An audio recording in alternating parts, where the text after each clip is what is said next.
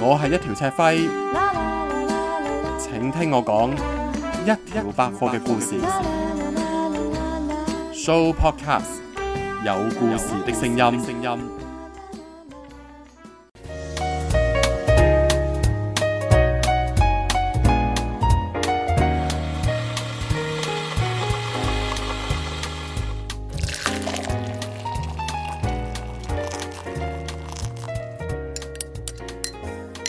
由清茶烈酒，到糖水靚湯，從古今資訊到生活趣談，當文化貴婦，遇上草根藝毒，與你細味各式中外飲品。 Benny 同素文相信一切從水開始。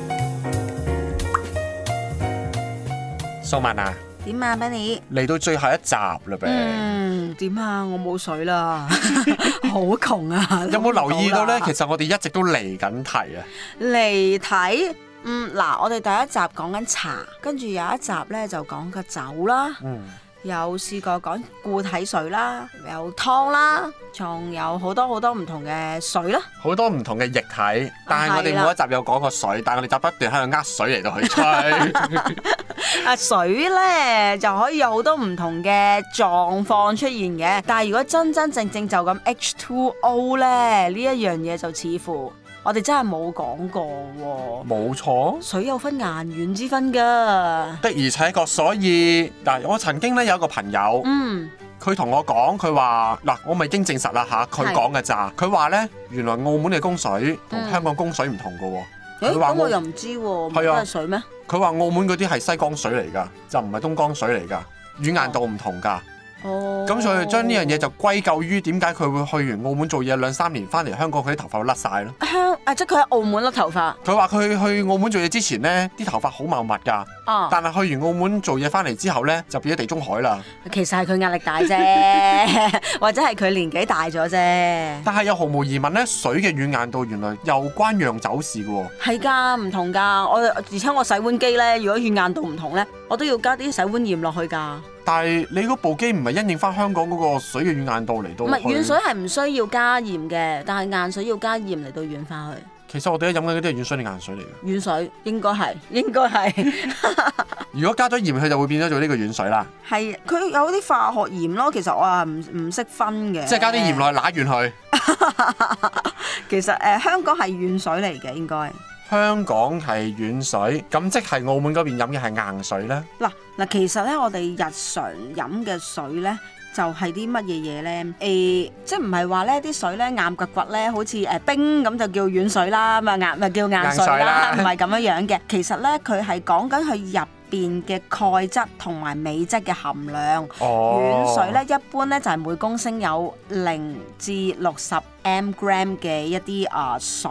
微黑誒呃微克喺入邊嘅水咧，就係、誒、即係鈣質啦，同埋鎂喺入邊。咁呢一樣嘢咧，硬咧就係指鈣質含量偏高嘅一啲水咯。嗯咁、譬如話香港嘅係東江水噶嘛，咁佢礦物質咧就比較低，咁就入於軟水。咁外國係通常用啲山泉水咁嗱山水啊嘛，咁啊自然佢嗰個礦物質咧就比較多㗎。咁所以點解要落一啲鹽咧？其實嗰啲唔係真係食用嗰啲鹽嚟嘅，而係即係我洗碗機入邊嗰啲啊，佢係一啲化學嘢，咁就令到佢個礦物質減低，咁就令到我喉管咧，即係洗碗機入邊嘅機器操作咧好啲。咁所以我哋洗碗機會加呢啲咁嘅嘢咯。但係其實佢軟水硬水飲起上嚟有冇唔同嘅咧？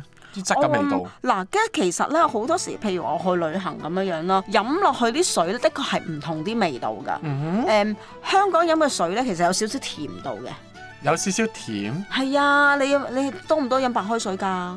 我會煲滾咗先嚟飲咯。哦，咁我都要煲滾，但係飲落去咧係有少少甜味嘅。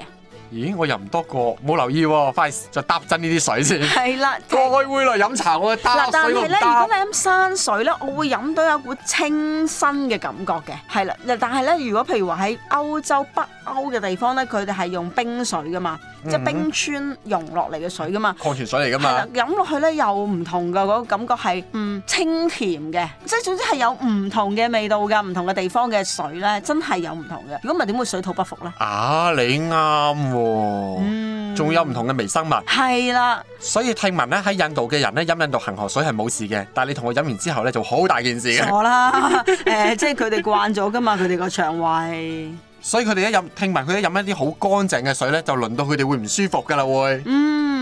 一個菌嘅平衡度唔同咗。其實係㗎，嗱，因為咧你個腸胃咧已經慣咗你平時生活嗰笪地方佢哋嘅水入邊嘅礦物質含量啊嘛，咁你去到第二笪地方嘅時候，咁飲佢哋嘅水，咁自然係唔 OK 啦。所以有啲人咧就話，當你去旅行嘅時候咧，佢哋會帶少少屋企嘅水啦，去個去嗰度去溝溝啦，又或者飲蒸餾水。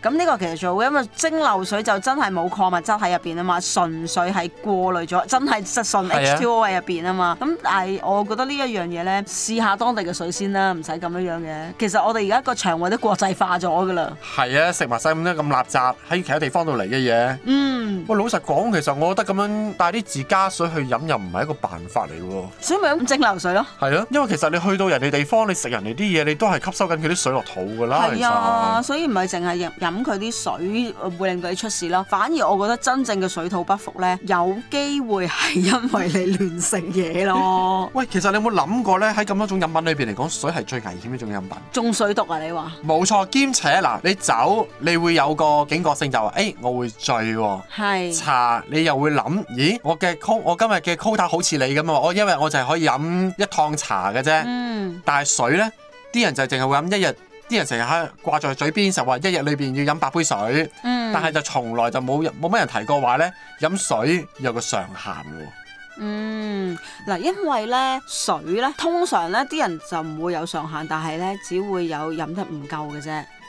喺我哋嘅都市人生活嚟講，所以成日咧衞生署啊或者醫生啊都會提醒我哋每日一定要飲足八杯水。咁呢個係其實令到我哋嘅身體上面嘅新陳代謝啦，或者係我哋嘅排毒啦係好啲嘅。咁的而且確啦，我發覺咧每一日啊，我如果嗰個禮拜我飲足夠嘅水呢，我啲皮膚係好啲㗎。但係當我嗰個禮拜忙到成日呢，只係飲得一兩杯水呢，我啲皮膚係唔掂啦，啊便便又唔好啦。腸胃又更加唔 OK 啦，人又容易肥啦。嗱，因為隻水咧可以幫助你個身體機能去運作暢順啊嘛，你啲血液亦都唔會咁結身啊嘛。咁當你少咗呢啲嘢嘅時候，你身體自然會積聚你嘅脂肪，啊！肥咗啦我知點解我會咁肥啦會，你少飲水咧。我多飲茶少飲水啊嘛。啊，唔好嘅，其實即係飲咁多茶咧，其實對身體唔好嘅。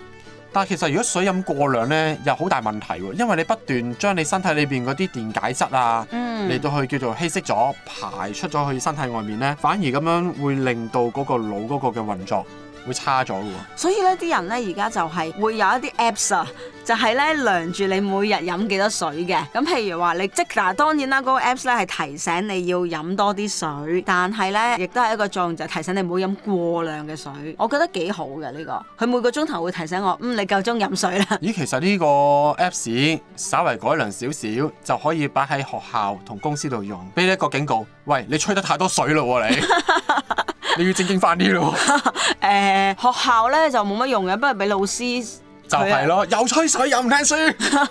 我哎我以為你話唔好誒，俾老師叫佢唔好亂講嘢， 好煩啊！老師你唔好講咁多嘢啊，收聲啦！啊，通常啲學生就唔會嫌老師多嘢講，又唔會嫌老師少嘢講嘅，係嫌佢多嘢講嘅啫。通常嚴老師真係好多嘢講嘅，嗱，其實我哋去到而家第十三集啦，講咗咁多種飲品啦，其實你最中意會係邊一種？水咦？真係㗎。其實咧講一個例子就係我去旅行，我咧每一日如果我飲唔夠水咧，我係會頭痛嘅。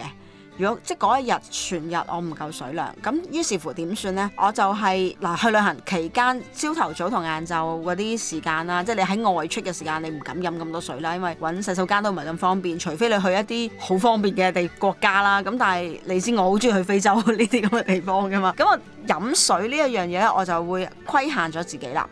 譬如話朝頭早我會狂灌水，跟住就臨出發前咁就搞掂咗啦。咁跟住就係玩玩玩玩玩玩足，咁啊淨係 lunch 啊或者係一啲時間飲水咁樣樣啦。咁跟住翻到酒店呢，我就會狂灌我嗰日足需要嘅水，足夠嘅水。咁跟住就咁就令到自己嘅身體有足夠嘅水分呢，嚟到去繼續去運行，去到去玩啦，繼續。咁呢一樣嘢對我嚟講係好重要咯。如果我嗰日唔唔夠水呢，我係好辛苦嘅。甚至乎瞓唔到覺。反而我會比較中意酒呢樣嘢。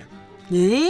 你唔係話你少飲咩？我少飲酒，但係我中意酒呢樣東西，啊，因為我唔中意一啲有機會變壞嘅嘢。水唔會變壞㗎，死水，水啊，係咪你講緊？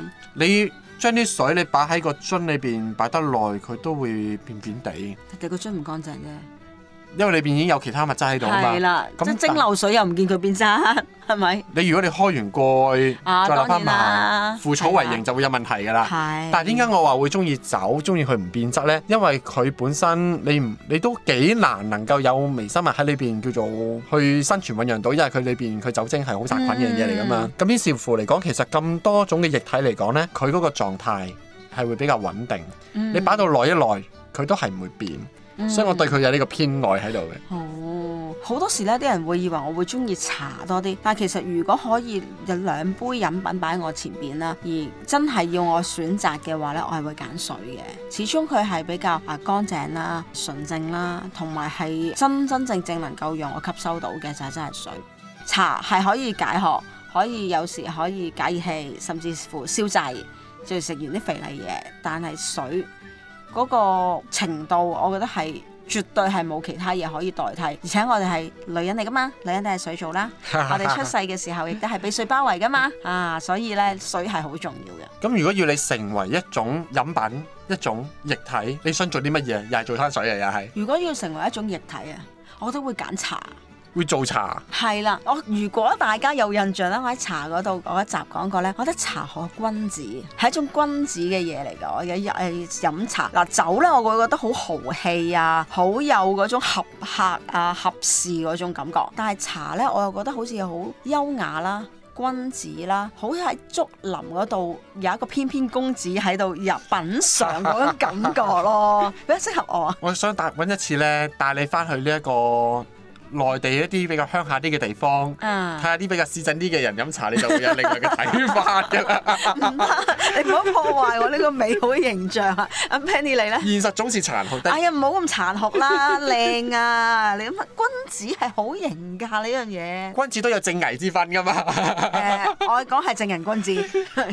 如果我呢，我會揀選擇做翻水，嗯原因在於就係當我仲係水嘅時間，我仍然有空間可以選擇去成為其他嘢，嗯可以做酒啦，嗯，可以做茶啦，等等等等等等。嗯而最緊要嘅就係、你冇咗茶，你唔會唔得㗎；嗯你冇咗酒，唔會唔得㗎。嗯，你冇咗水你就大件事啦。傻啦！呢個世界唔係淨係你㗎，工作可以放得一邊， 唔係淨係得你，好重要㗎。所以咧，唔好咁辛苦。